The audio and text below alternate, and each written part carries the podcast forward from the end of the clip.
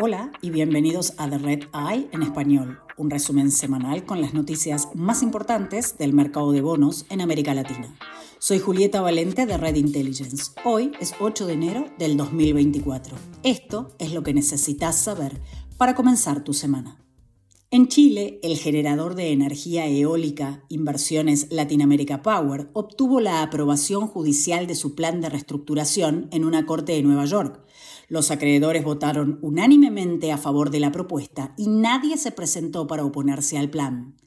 ILAP buscará ahora venderse para que los bonistas y accionistas puedan recuperar una parte de sus pérdidas con los ingresos de la venta. En Argentina, el nuevo gobierno de Javier Milei inició conversaciones con el Fondo Monetario Internacional. Está pidiendo una exención después de no cumplir con los objetivos acordados en agosto.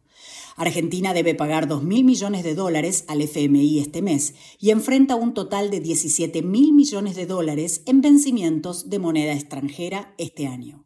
Mientras tanto, la administración de Milei está teniendo dificultades para implementar un megadecreto de emergencia que modifica varias leyes y regulaciones. Dos tribunales locales bloquearon las disposiciones laborales del decreto y dijeron que podrían recibir solicitudes de medidas cautelares de forma urgente en enero, aunque sea vacaciones de verano, para los tribunales de Argentina.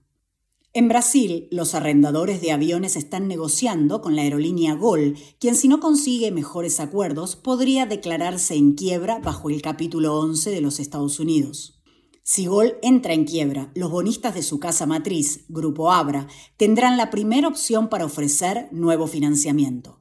Recientemente, Gol anunció que puede recaudar hasta 200 millones de dólares en líneas de crédito para mantenimiento de motores garantizadas por el gobierno brasileño.